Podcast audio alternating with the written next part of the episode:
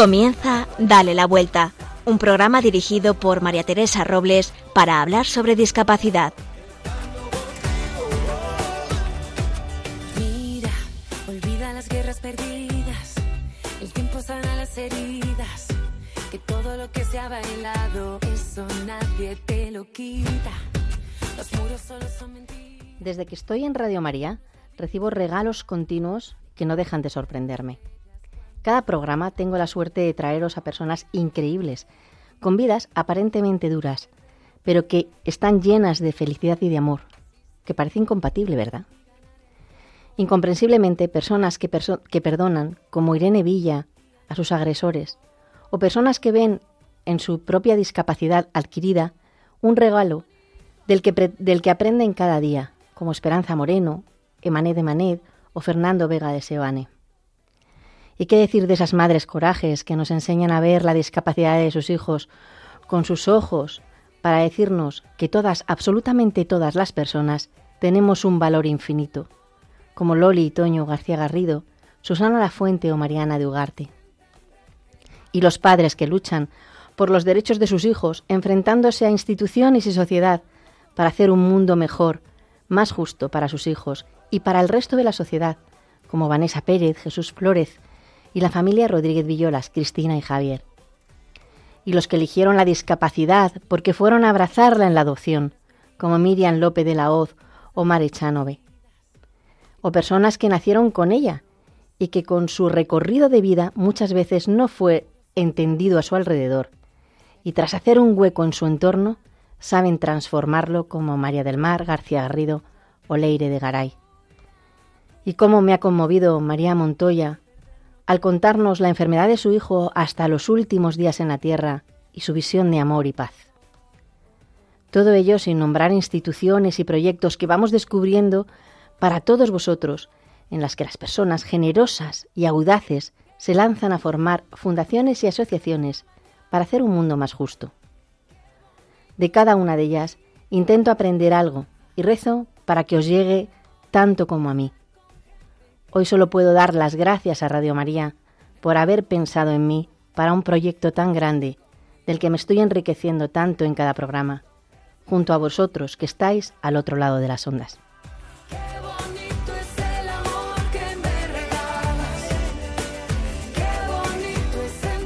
Y este programa no sería posible sin los colaboradores Marimar García Garrido, en la lupa Irma Páez Camino, con la que hablaremos de la Fundación Prodis.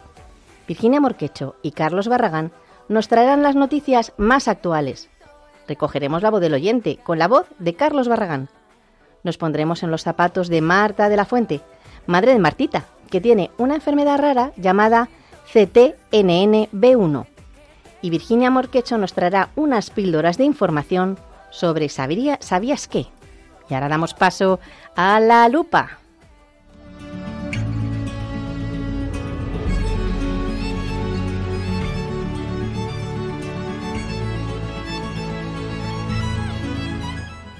Hola Irma, buenos días, ¿cómo estás? Muy bien, María Teresa, pero ¿cómo estás tú, que has estado todos estos días en casa con coronavirus? ¿Cómo te encuentras? Pues la verdad es que muy bien, muy recuperada. Durante mi aislamiento la verdad es que me he acordado mucho de los que están en los hospitales con esta enfermedad. Desde aquí les mando un beso enorme y todo mi cariño para que se repongan pronto. Pero bueno, vamos al lío. Vamos, eso, muchos sabréis que el mes de octubre es el mes de la concienciación del síndrome de Down, pero quizás no sabéis que también es el mes del síndrome de Red. Para los que no sepáis qué es el síndrome de Red, es un trastorno genético neurológico y de desarrollo que provoca la pérdida progresiva de las capacidades motoras y del habla. Afecta principalmente a mujeres. Espero que a final de este mes pueda estar con nosotros la madre de Elena, que desde México nos contará en el siguiente programa con más detalle en qué consiste y cómo se vive este síndrome. Elena nos puede arrojar además mucha luz sobre el síndrome de Red, lo que decías, ojalá algún día dejemos de hablar de concienciación. Eso significaría que habríamos normalizado la discapacidad. Qué ganas, ¿verdad? Por ello, hoy vamos a hablar de la Fundación Prodis, donde abogan por mejorar la calidad de vida de las personas con discapacidad, promoviendo su inclusión en una sociedad más justa y solidaria.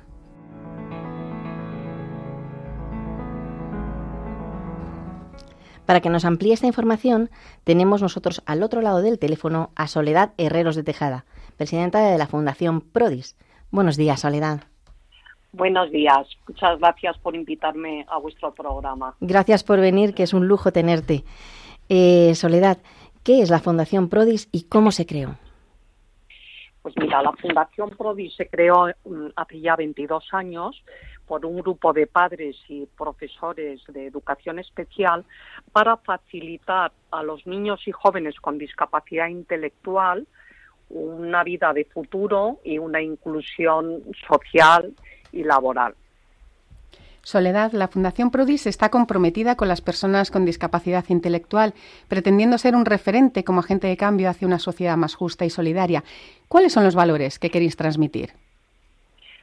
Pues fundamentalmente que todas las personas, independientemente de sus capacidades, pueden aportar y pueden aportar mucho. Y las personas con discapacidad intelectual tienen unos valores extraordinarios que creo que nos hace mejores a todos y a la sociedad en general. Totalmente de acuerdo. ¿Y qué servicios ofrece la Fundación a las personas con discapacidad intelectual? Bueno, pues eh, en, la fundación entran las personas cuando, cuando terminan los jóvenes, cuando terminan el colegio. Al terminar la escolaridad piden plaza y dependiendo de las capacidades de cada uno, pues tenemos distintos, un abanico de programas y les ofrecemos el que consideramos, de acuerdo con sus familias, que más eh, se adapta a, sus circunstancias y, e intereses. Entonces tenemos, pues, por un lado, un itinerario académico formativo para aquellos eh, jóvenes que vemos que van a poder trabajar después de recibir una formación adecuada y también tenemos un centro ocupacional para aquellas personas más necesitadas de apoyo. Eh, Soledad, en 2013 nace el programa Avanzas para ofrecer una formación preuniversitaria a jóvenes con discapacidad intelectual. ¿Qué es lo que pretendéis conseguir con este programa? Bueno, nosotros en el año 2005 empezamos eh, en la Universidad Autónoma de Madrid, en la Facultad de Educación y Formación del Profesorado, con un programa que le llamamos ProMentor, que es de formación en ámbito universitario para estudiantes con discapacidad intelectual. Después de impartirlo varios años, vimos que era bueno que antes, en lugar de pasar directamente del colegio a la facultad, era bueno que previamente estuvieran en el programa Avanzas y para eso lo creamos para eh, bueno pues eh, que fueran más preparados y con más madurez a, la facultad. Entonces, eh, en este programa, pues les damos, eh, bueno, pues un poco una formación integral, eh, pues hacemos mucho hincapié en la formación emocional, que para ellos es muy importante, en todas las habilidades sociales y emocionales. También hacemos mucho hincapié en todo el tema informático para que aprendan pues, a manejar bien todas las herramientas eh, informáticas que hay ahora mismo en el mercado, eh, también eh, inglés, cálculo, una formación un poco general, de manera que cuando llegan a la facultad, al programa ProMentor, pues desde el principio pueden aprovechar mucho mejor las clases. Mm, Soledad, el otro día tuvimos la suerte de conocerte en la presentación de I360 que es sí. Eh, sí. Eh, me gustaría que contaras un poco con detalle este nuevo proyecto que tenéis, que además creo que es redondo, redondo y que puede ayudar mucho a mucha gente. Bueno, pues mira, eh, este programa nació un poco porque en la Fundación Prodi somos pioneros y especialistas en, en formación de personas con discapacidad intelectual durante la, pandemia y el confinamiento nos vimos obligados a continuar con las clases de un día para otro. Eh, pues de manera digital, dando las clases online. Y durante ese periodo pues fuimos eh, diseñando cursos para continuar esa formación. Eh, al terminar la pandemia pensamos que, bueno pues que esos cursos los deberíamos un poco de sacar para que se beneficiaran no solamente los jóvenes que están mm, dentro de la Fundación Prodi sino personas con discapacidad de fuera.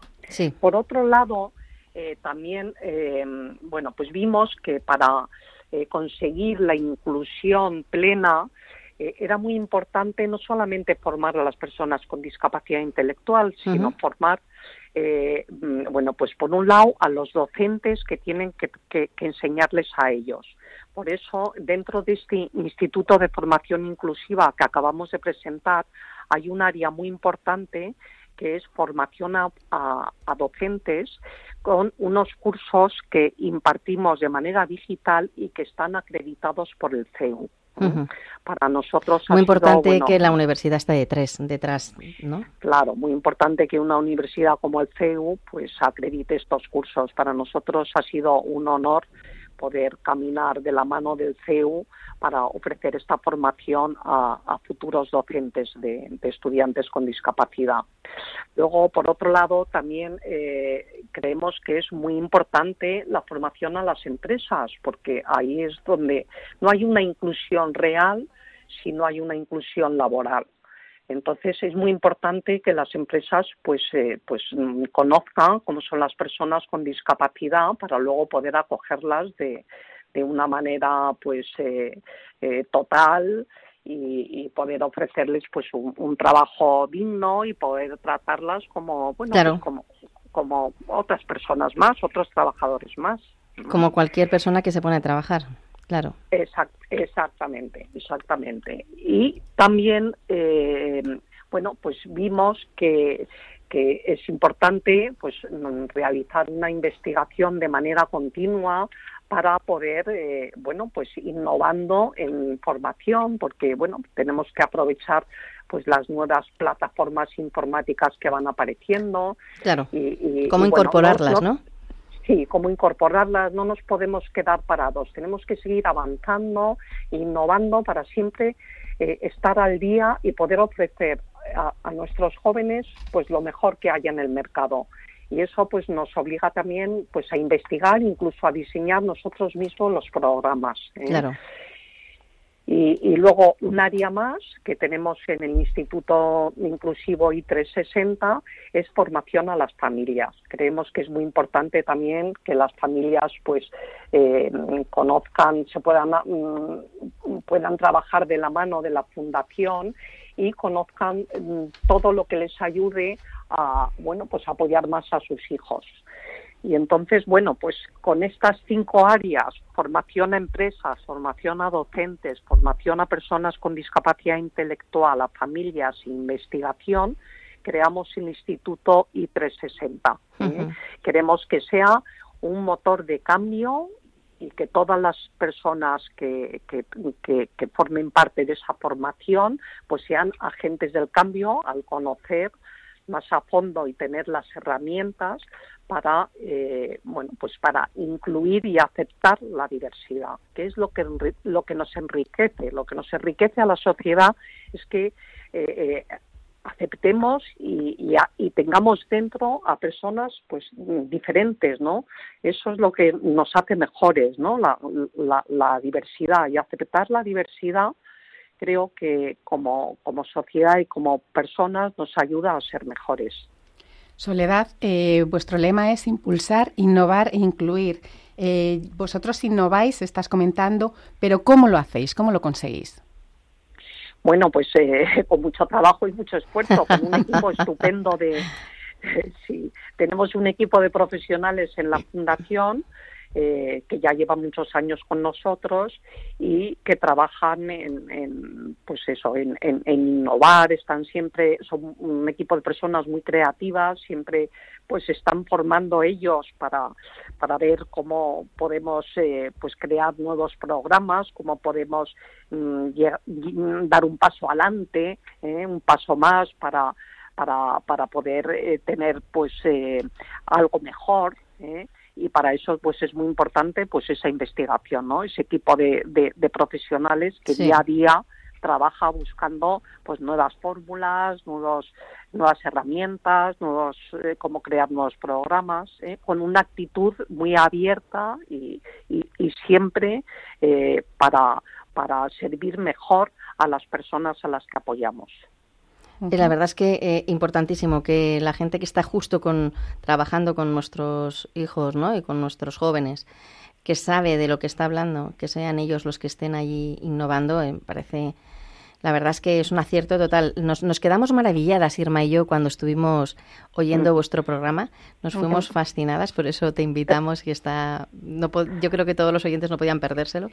Oye, pero queríamos ahora, eh, queríamos un poquito ahondar un poquito eh, en alguna cosa que tenéis más, eh, porque es que tenéis muchísimo, que es el servicio de ocio, donde uno de los principales objetivos es desarrollar la autonomía de las personas con discapacidad.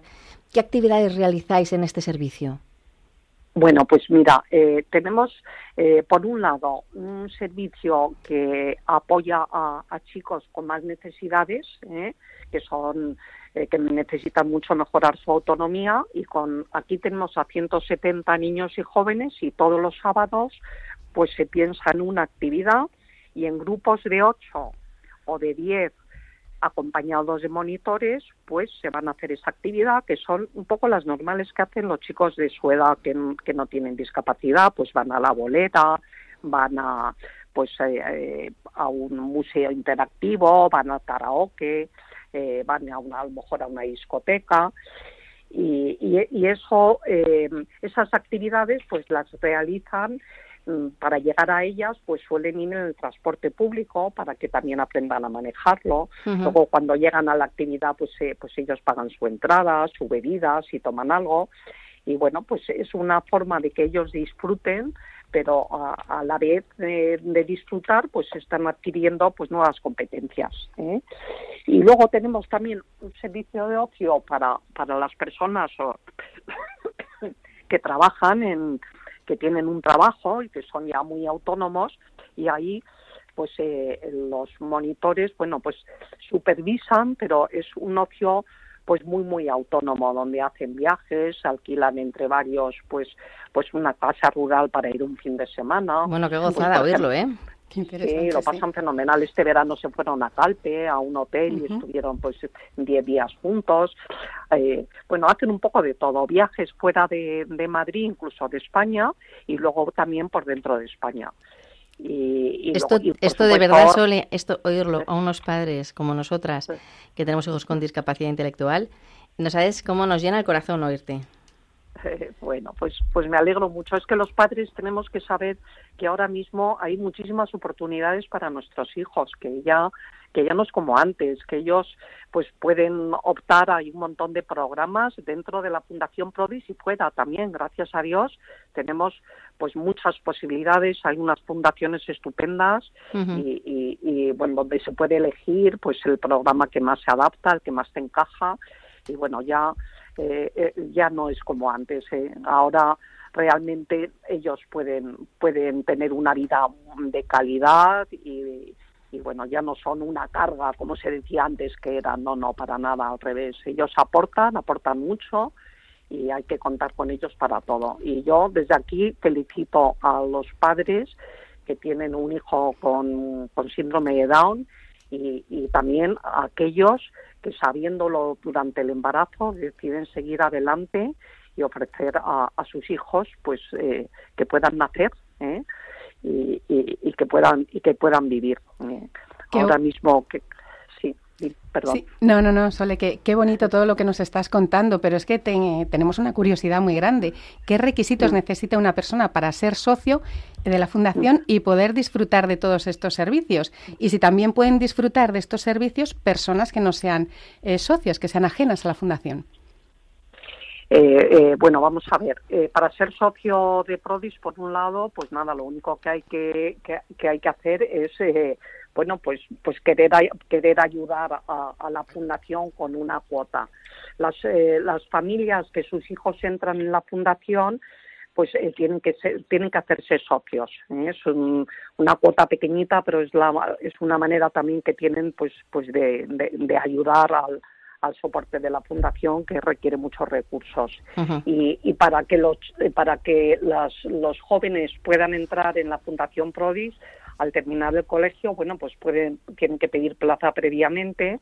Ahora mismo, eh, excepto en el centro ocupacional, que ya no, no tenemos plazas, porque ya las plazas que nos ha autorizado la Comunidad de Madrid ya están completas, en el resto de los servicios sí hay, sí tenemos plaza. Entonces, bueno, pues se les, eh, se les evalúa y, y si encajan en alguno de los programas que tenemos, que tenemos muchas opciones, pues, pues tienen su plaza y ya, eh, bueno, pues, eh, pues nada, se hacen socios, pero nosotros somos una fundación privada y eso significa que los programas eh, cada programa tiene un coste. Claro. Luego nosotros, para las familias pues que tienen eh, más dificultades económicas tenemos bueno, pues unas becas ¿eh? y luego también tenemos eh, otros servicios que se pueden pagar o programas a, través de la ayuda que proporciona dependencia de la Comunidad de Madrid. Bueno, la verdad es que Sole, estoy impactada porque podríamos hablar horas y horas de Prodis, eh, sobre todo contigo, que da, es una delicia escucharte. Y, pero hasta aquí ha llegado nuestro tiempo. Eh, yo mm, espero que haya quedado mm, como la miel en los labios para la gente y que pueda enseguida contactaros, que pueda ir a ayudar, el que pueda ayudar. Y, el que lo necesite pueda eh, tener esa ayuda rápida, ¿no? Porque creo que has dado muchísima información muy valiosa. Y, nada, tengo que despedirte, pero con toda la pena del mundo, Soledad de Ríos de Tejada. Mil gracias por dedicarnos esta parte de tu tiempo. Bueno, gracias a vosotros por haber querido escuchar a la Fundación Prodis y conocernos más. Un abrazo. Un abrazo enorme. Igualmente. amor para después pedir. Hay que perdonar para poder seguir. Recuerda que tenemos solo un viaje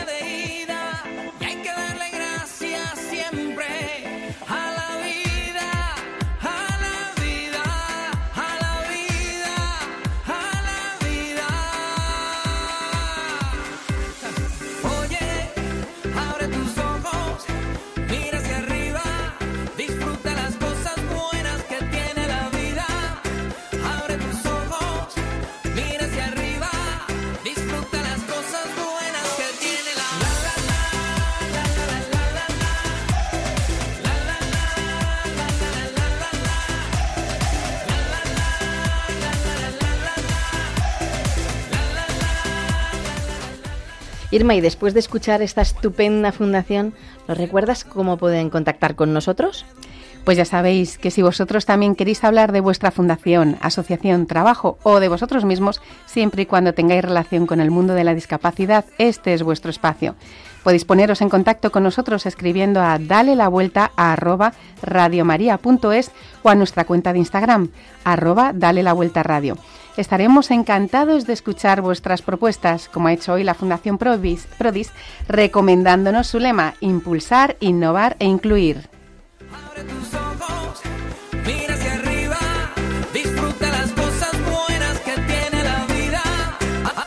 Muchísimas gracias Irma y nos vemos dentro de 15 días. Aquí estaré hasta dentro de 15 días. Hasta luego. Adiós.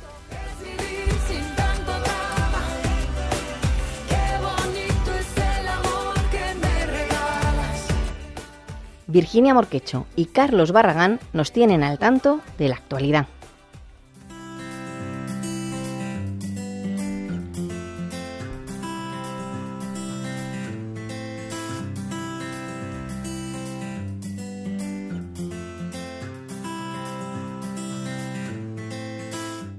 Buenos días, esperamos que la actualidad de hoy sea de vuestro interés.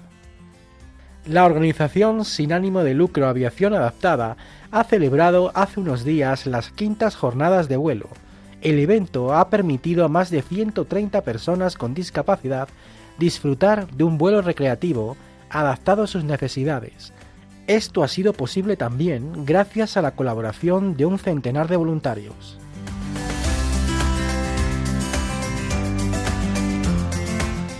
Hoy comienza el plazo de inscripción para el 22 Encuentro Nacional de Personas con Síndrome de Down.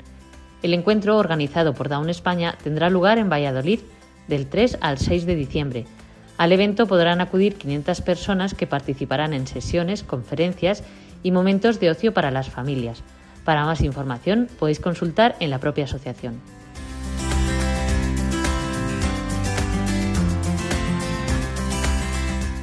Este viernes se ha presentado la primera escuela de ciclismo para personas con discapacidad de la comunidad valenciana. Según informa el diario digital elperiódico.com, El proyecto, que ha nacido de la mano de la deportista paralímpica Ruck Aguilar, ha creado un programa adaptado al grado de discapacidad de cada usuario.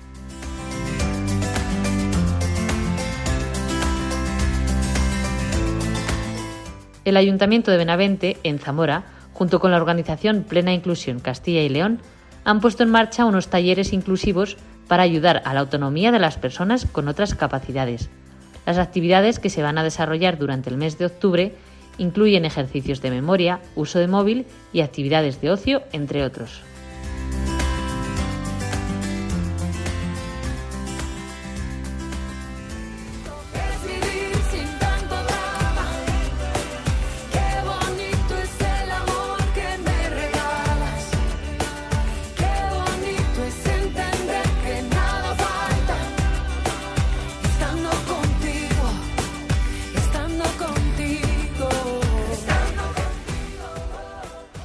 Ya está aquí Carlos Barragán para contarnos cuáles han sido vuestros mensajes esta semana. Buenos días, Carlos. ¿Qué es lo que más te ha gustado de nuestros oyentes, de lo que han contado nuestros oyentes en el programa anterior? Buenos días, María Teresa. Pues sin duda el testimonio de Irma Scriche ha despertado muchas reacciones y nos han llegado varios mensajes dando gracias por una entrevista tan esperanzadora. También esta semana os contamos que varias personas nos han hecho llegar su malestar con el tema del aparcamiento. Julia y Alba de Madrid y Sergi de Barcelona piden a los conductores que respeten las plazas para las personas con movilidad reducida y el espacio entre ellas. Parece que en este principio de curso vamos todos con mucha prisa. Y por último, José Miguel de Pamplona nos hace una sugerencia para que en algún programa hablemos de Parkinson. Y hasta aquí la voz del oyente. Volvemos en el próximo programa. Pues claro que sí. Tomamos nota y agradecemos mucho que nos hagáis llegar vuestras inquietudes, porque las tomamos como nuestras. Hasta el próximo programa, Carlos.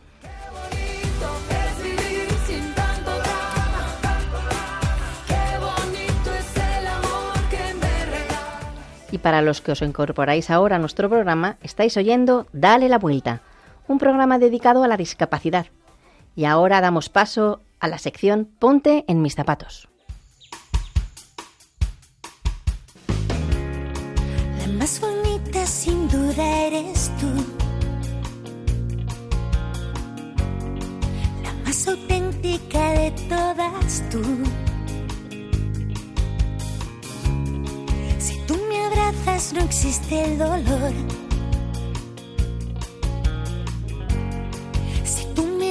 yo entro en razón. Con solamente mirarme una vez, guías mis pasos allá donde voy. Y es que el pilar de mi vida, tus ojos azules son mi religión.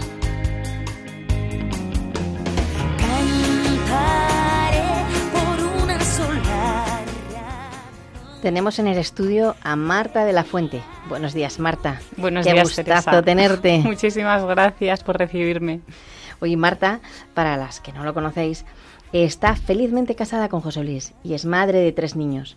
Pero nuestra gran protagonista es Martita, que nació con una enfermedad rara llamada CTNNB1. ¿Lo he dicho bien? Perfecto. Muy complicado, pero lo has hecho fenomenal. Pues para que, para que os pongáis en antecedentes, mmm, nuestros oyentes, os vamos a contar la historia de Marta, que es la gran protagonista, su segunda hija. Mmm, Marta nació en el 19, en 2019, y, y ¿esperabais que viniera con algún extra? Nada.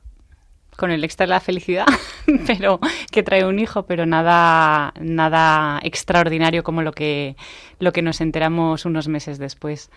Mm, creo que era una niña además muy esperada, ¿no? Eh, la verdad es que sí, porque bueno, nosotros nos casamos, eh, nuestro hijo mayor, Juan, que ahora tiene siete años, eh, tardó un poquito en venir, llegó con una alegría inmensa y, bueno, y de repente me quedé embarazada de Marta y encima era una niña, con lo cual fue una alegría pues máxima. Entonces, pues imagínate, yo estaba como loca, nació Martita y, y todo, todo normal, aparentemente. ¿Y qué pasó? O sea, ¿qué, fue, ¿qué fuisteis viendo que no era dentro de los parámetros normales? Bueno, en realidad, si te digo la verdad, yo eh, nunca me di cuenta de nada. O sea, yo a Martita la veía perfecta. Yo veía a una, mi niña, a una princesa en casa y estaba feliz. Eh, es verdad que le veía la cabecita pequeña, pero bueno, pues yo tampoco sé que sea cabezona, entonces pues tampoco me chocaba mucho. Eh, sí que me llamó la atención que se le cerró la fontanela pronto, pero bueno, pues tampoco le di mucha importancia. Sí que es cierto que mm, pues mi marido, mm, claro, esto a toro pasado, ¿eh? mi marido, mi madre, mi suegra, eh, dicen que ellos en un momento determinado sí que notaron alguna cosa. Yo quizá cuando más cuenta me di fue pues cuando tenía unos meses que mm, ya tienen como edad de estirar el bracito en la cuna para coger un chupete si lloran por la noche, eh, yo con mi hijo Juan le había hecho, eh, le había puesto como 50 chupetes en la cuna, de manera que él, a la hora a la que fuera, si estiraba la mano, encontraba un chupete y se volvía a dormir. Y con Marta repetí lo mismo y no había manera, no había manera, no cogía ningún chupete. Y yo decía, pues esta niña. Y entonces ahí nos dimos cuenta ya, pues que efectivamente que no movía las manos como las debía mover, que no, lo que llaman, que no hacía los hitos eh, para, para su edad. Oye, y mm, esto me imagino que la alarma en ese momento saltó, pero fuisteis de médico en médico, porque esto es una enfermedad tan rara. ¿Cuántas personas tienen esta enfermedad? Pues mira, ahora mismo en España hay 19 casos localizados, porque nosotros tenemos una asociación que hemos montado en el 2021, en mayo, eh, entonces, 19 son localizados y 17 forman parte de la asociación. Eh, estamos seguros que hay muchos más casos en España que no están diagnosticados, porque es, complejo el tema del, diagnóstico. Entonces, eh, pues bueno, cuando nos dijeron lo que era, nos quedamos un poco asustados. Bueno, y todo, todo este recorrido, de, o sea, me imagino que iríais de especialista en especialista. Mm, ¿Cuándo fue el momento clave en el que os dijeron, mira, por fin ya tenemos nombre y apellido? Bueno, antes de eso, eh, por hacértelo así muy corto, eh, esto coincidió en plena pandemia, con lo cual complicó mucho, mucho, mucho todo, porque, claro, en la seguridad social era prácticamente imposible que te dieran una cita. Eh, nosotros nos empezamos a asustar porque vimos que el tiempo corría en nuestra contra, porque cuando un niño es pequeñito, mm, es que el tiempo es oro. Entonces, a raíz del tema de la fontanela, eh, pues empezamos a ir a un, médico privado, luego de ahí nos derivaron a otro, que si un neurólogo, que si un neurocirujano, que si un, yo qué sé, mil, mil especialistas. Le hicieron mil millones de pruebas eh, para descartar distintos síndromes, eh, pues por ejemplo el tema de la fontanela, pues que no se le hubiera cerrado el cráneo y el cerebro le estuviera creciendo para que no hubiera malformaciones, o sea, tipo eso, un montón de cosas. Mm. Y, entonces ya definitivamente cuando todas esas pruebas salían como que no había nada raro, eh, un, genetista mm, nos dijo, oye, pues hay que hay una prueba que se llama exoma de trío. Eh, que se hace una analítica al padre, a la madre y al, y al, niño, y ahí es donde salen como mil posibilidades de, cualquier enfermedad que, pueda tener. Entonces fue ahí donde, donde salió el diagnóstico. Oye, esta enfermedad eh, no es una enfermedad muy común, es rara, como hemos dicho, pero es que además fue descubierta hace muy poco. Fue descubierta en el 2012. Con lo cual... Eh, saben también menos los médicos también, ¿no? No, no, claro, no saben nada. De hecho, a mí me decían, tú llegarás a saber más que los médicos. Y decía, pero bueno, eh, qué barbaridad, eso es, imposible. Si yo no soy médico, yo no me dedico a esto. Y efectivamente, al final, yo creo que los padres que tenemos niños especiales, vamos, con unas necesidades especiales, somos los que al final acabamos sabiendo más. Sí, sí, sí, Esto es desde luego. Y además, si habéis montado fundación, ya no te quiero ni contar. Asociación, asociación, sí, sí, sí, sí. No os quiero ni contar ya todo lo que tenéis, todo el bagaje que tenéis ahí de información. Eh, con, bueno, Martita, que es una niña, como dice la canción que has elegido, la más bonita sin duda. para mí sí. es una preciosidad para quien queráis eh, verla en Instagram. Tiene una cuenta que se llama ctnnb1.martita. Es una preciosidad de niña eh, que cada avance además lo vamos aplaudiendo todos, eh, porque nos parece, mm, cada avance que hace nos emociona, la verdad es que lo transmite de tal manera que nos emociona. Pero es que eso a mí, eh, fíjate que yo abrí la cuenta porque cuando a nosotros nos dieron el diagnóstico, el, el, doctor, cuando a mí me llamó por teléfono, recuerdo que además era finales de verano, mi marido justo acababa de coger el coche para volverse a Madrid porque tenía que trabajar y yo me quedaba un par de días en la playa todavía con los niños Y según salía mi marido por la puerta con el coche, me llama el médico y, me da la noticia. Entonces, claro, yo me quedo blanca. Digo, Dios mío, aquí estoy sola. Esto es la de Murphy. Eh, y entonces, claro, cuando me dijo el diagnóstico, le dije, espere, espere, doctor, que tengo que apuntarlo. Me dijo, no te preocupes porque te lo acabarás aprendiendo de memoria. Así fue. Pero es verdad que fue eh, una conversación superhumana, eh, como muy tranquilizadora dentro de un poco la gravedad que, que a priori era. Y, es cierto, y he de decir, además siempre lo cuento, que yo en ese momento, cuando colgué el teléfono, me puse a llorar como una madalena y mm, eh, una de mis hermanas, eh, que en ese momento estaba allí conmigo, eh, me decía, Marta, yo entiendo que estés enfadada, que llores, que, te revuelvas, mm, que no entiendas nada. Y entonces, no sé, a mí me salió, y, además es que siempre lo digo y siempre lo repito, yo le dije, es que, Pía, yo no lloro de tristeza, al revés, yo lloro de alegría porque eh, tengo nombre y apellido de la enfermedad. Eh, yo no era consciente en ese momento de lo importante que es tener un diagnóstico. O sea, ahora que ha pasado ya y que estoy ya más, un poco más metida en este mundo, ahora ya, ya soy consciente, pero, pero no sé, y es como que me iluminó el Espíritu Santo, yo qué sé. Eh, y, lloraba porque decía, Dios mío, si, si esta niña tiene una enfermedad que tiene nombre, pues yo por lo menos voy a saber un poquito por dónde dirigirme.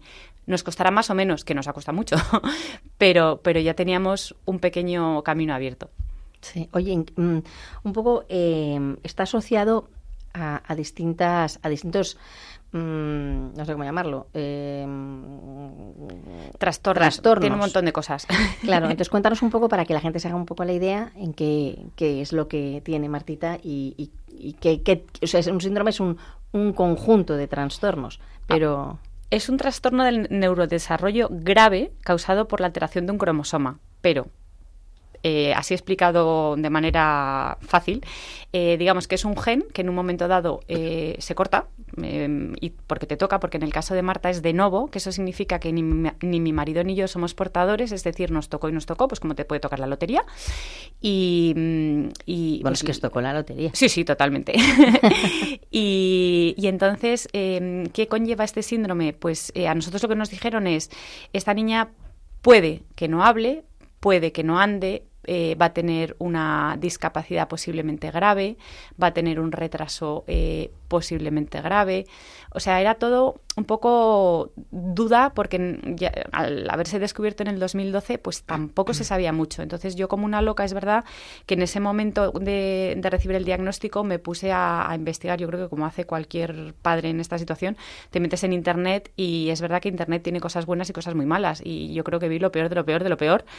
Eh, y solo veía casos en Estados Unidos o incluso en algún país así como un poco más extraño que ni siquiera era capaz de identificar el idioma.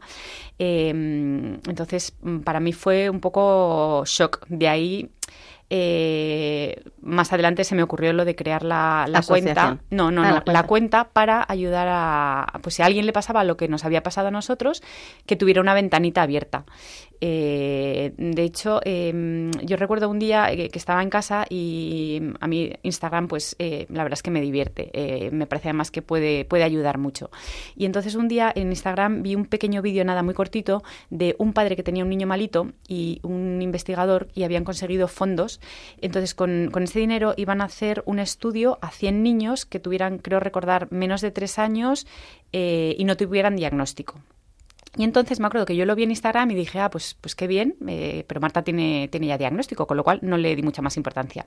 Curiosamente, a las 3, 4 horas, eh, una íntima amiga, mi amiga Marta, eh, me manda un WhatsApp y me dice, oye Marta, mira lo que he visto, tal, tal. Me lo, me lo manda y le contesto, pues muchísimas gracias, ya lo he visto, pero Marta tiene, tiene diagnóstico.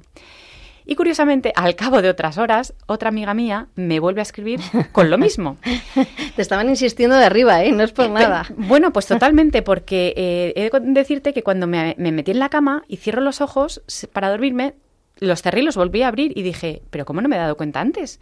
Digo, si eh, ellos van a hacer un estudio con 100 niños, eh, ahora mismo me voy a poner en contacto con ellos. Entonces, esa misma noche le escribí a este señor que ahora mismo no, recuerdo el nombre, eh, lo tengo grabado, pero ahora no, no, no, te lo puedo decir porque no lo recuerdo, y me presenté, le dije mm, eh, que tenía una niña con este síndrome y le dije, puesto que he visto que vais a hacer un, estudio, eh, ¿a ti te importaría si en esos 100 casos detectáis alguno parecido, similar o el mismo que el de mi hija, ponerme en contacto?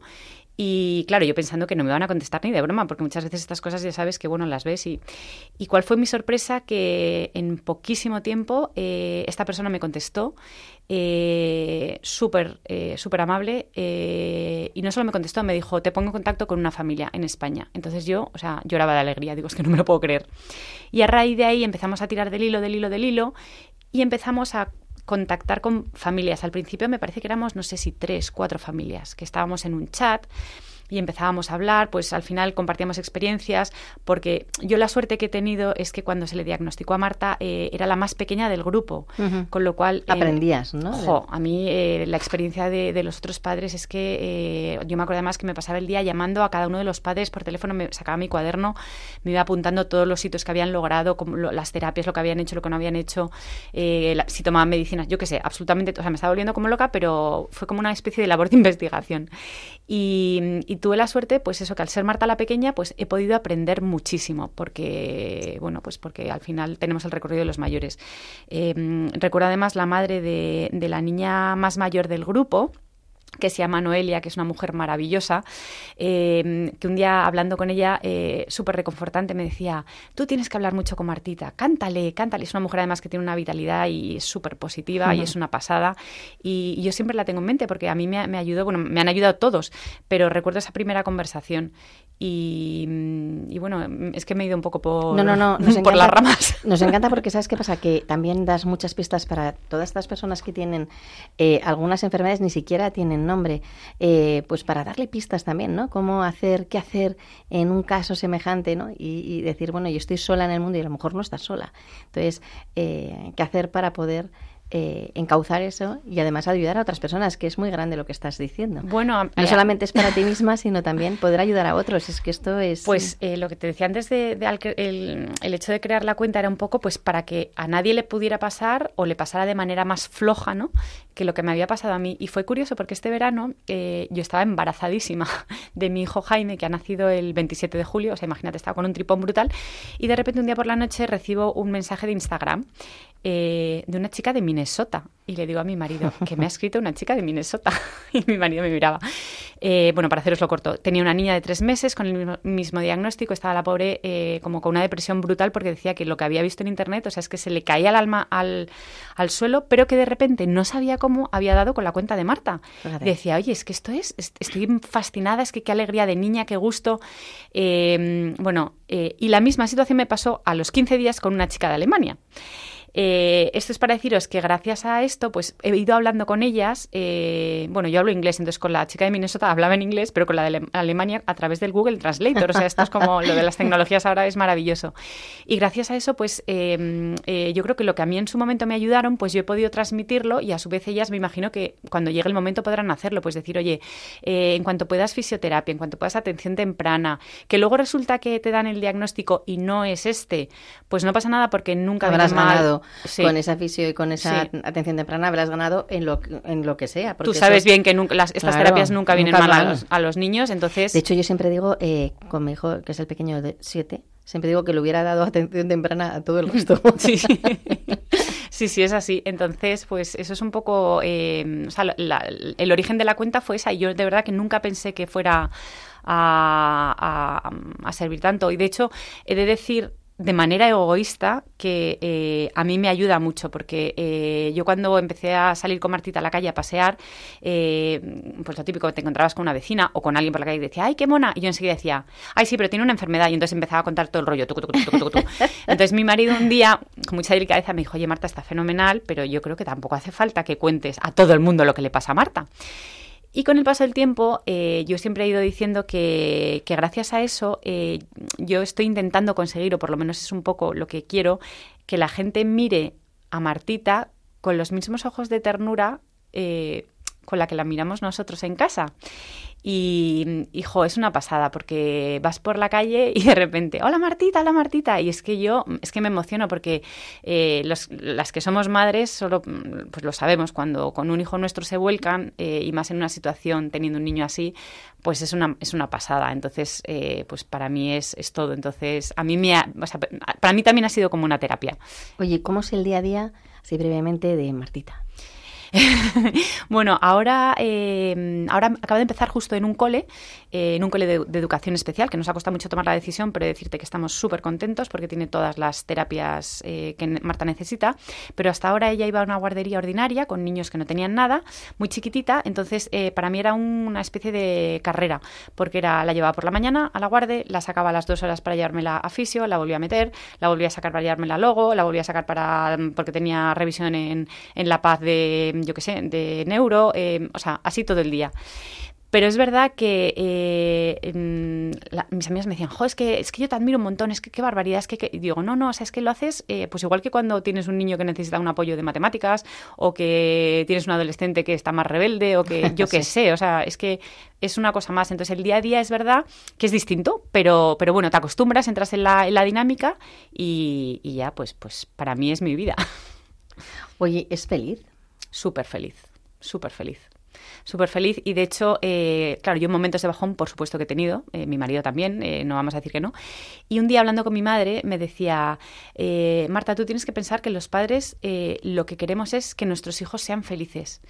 Y Marta es una niña feliz. Eh, es una niña que es verdad que es súper sociable, que es una niña que tiene la, sonrisa siempre en la cara y dice, con lo cual tienes que estar tranquila. Y, a mí eso cuando me vienen momentos así un poco más durillos, pues siempre me acuerdo de esa frase de Marta es una niña feliz, con lo cual pues creo que algo estamos haciendo bien, aunque sea un poquito. ¿Y qué le pides a Dios cuando las con él?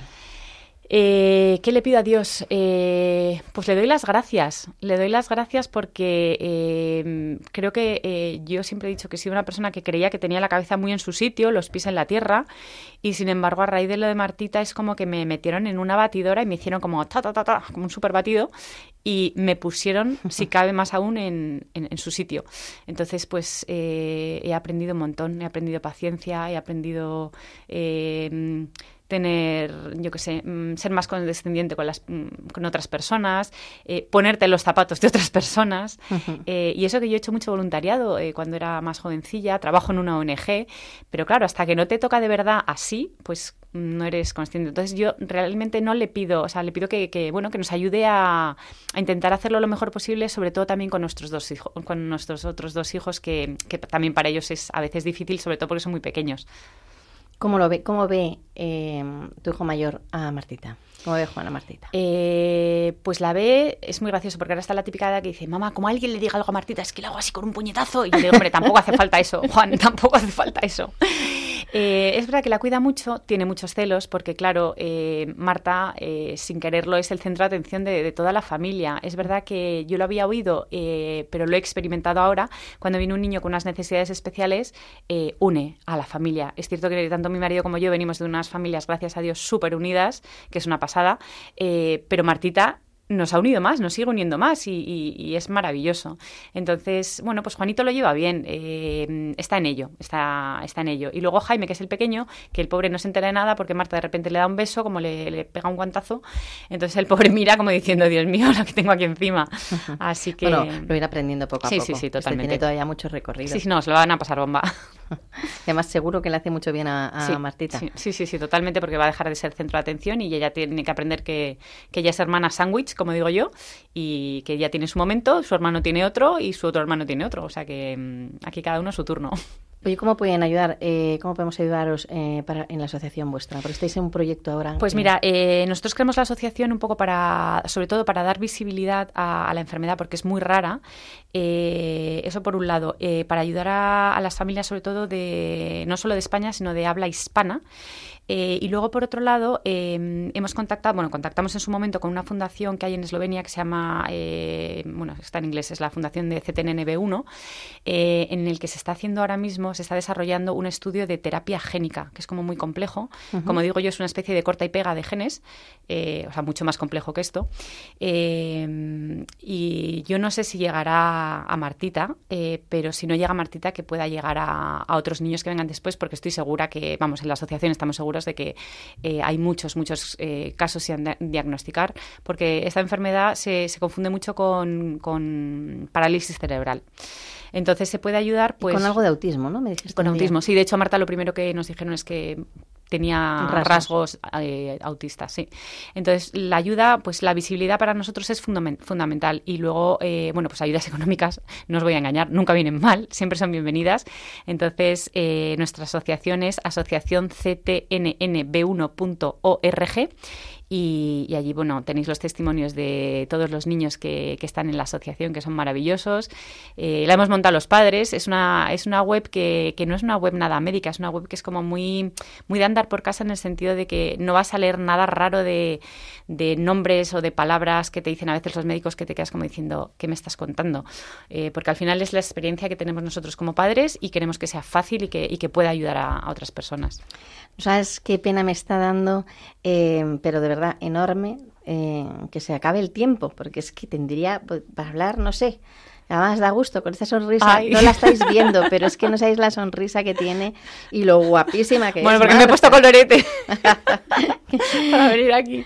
Bueno, muchas gracias Marta por haber compartido con nosotros este ratito y a Martita, eh, que ya es un poquito nuestra y por enriquecernos. Muchísimas gracias de verdad a vosotros y, y bueno, ya que estoy en Radio María, aprovecho para, yo sé que hay mucha gente que reza por nosotros, sobre todo por Martita, pero para pedir por favor que sigáis rezando por, por nosotros, que, que de verdad que nos ayuda pf, una pasada. Así que de verdad muchísimas, muchísimas gracias por este pedazo de programa. Con es- vamos, cuenta con ellos seguro ya. Pues gracias. Un beso. Un beso fuerte.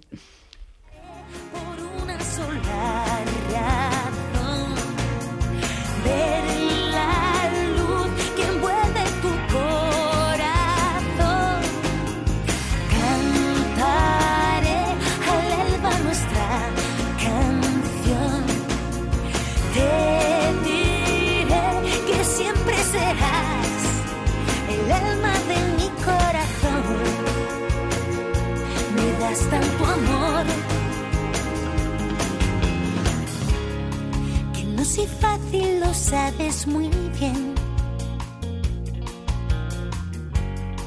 Que me has cosido las alas también. Que sin tus manos no puedo vivir.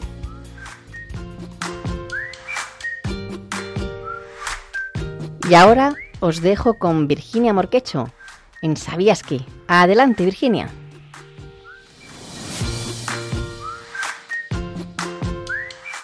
Buenos días a todos los oyentes. Hoy no os podéis perder la sección de ¿Sabías qué? Te vamos a contar algo que quizá no conocías. Hoy hablamos de discapacidad en el desarrollo. ¿Sabías que las discapacidades del desarrollo son las causadas por deficiencias en el aprendizaje, el lenguaje y la conducta? Ah, y también en áreas físicas. Estas afecciones, que comienzan cuando la persona se desarrolla, generalmente duran toda la vida. ¿Me lo puedes explicar para que yo lo entienda? Claro, podemos decir que son todas aquellas discapacidades que ocurren cuando te desarrollas, o sea, hasta los 22 años. La forma en la que un niño sonríe, coge un juguete o dice adiós con la manita son los que, lo que se conoce como indicadores del desarrollo. Estos indicadores son las cosas que la mayoría de los niños, el 75% más, pueden hacer a una edad determinada. Si un bebé mira fijamente a su papá cuando le llama o se asusta cuando escucha un ruido fuerte, son pistas de que su desarrollo está siendo bueno. Los niños se desarrollan a su propio ritmo, por lo que es imposible saber exactamente cuándo aprenderán una destreza en particular.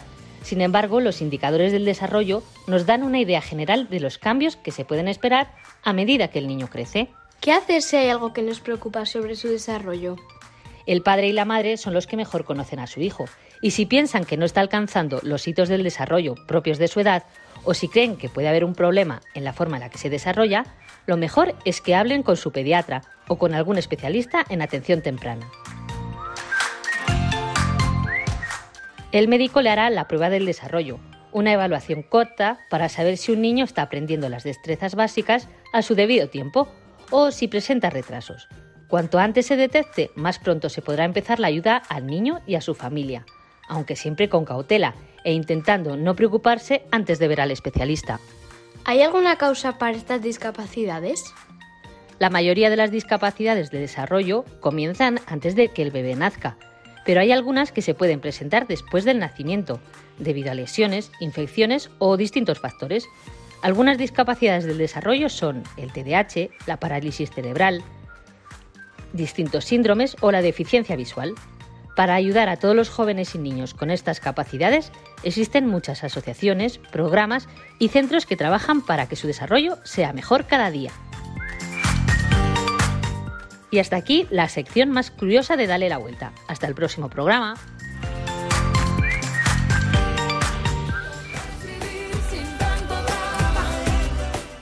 Y hasta aquí el programa de hoy. Y todo el equipo de Dale la Vuelta, Marimar García Garrido, Irma Páez Camino, Virginia Morquecho, Carlos Barragán, Yolanda Gómez, junto con quien os habla María Teresa Robles, os deseamos que paséis una magnífica quincena. Pero no os olvidéis que os esperamos el lunes 24 de octubre a las 11 de la mañana, 10 en Canarias. Si queréis volver a escuchar este programa o compartirlo, podéis hacerlo desde la página web www.radiomaria.es. Y no olvides darle la vuelta a la discapacidad.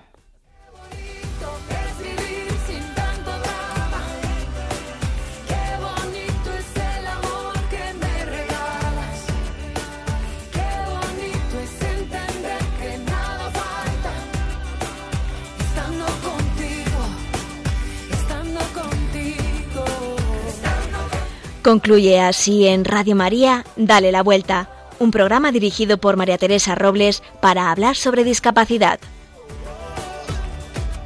Mira, olvida las guerras perdidas,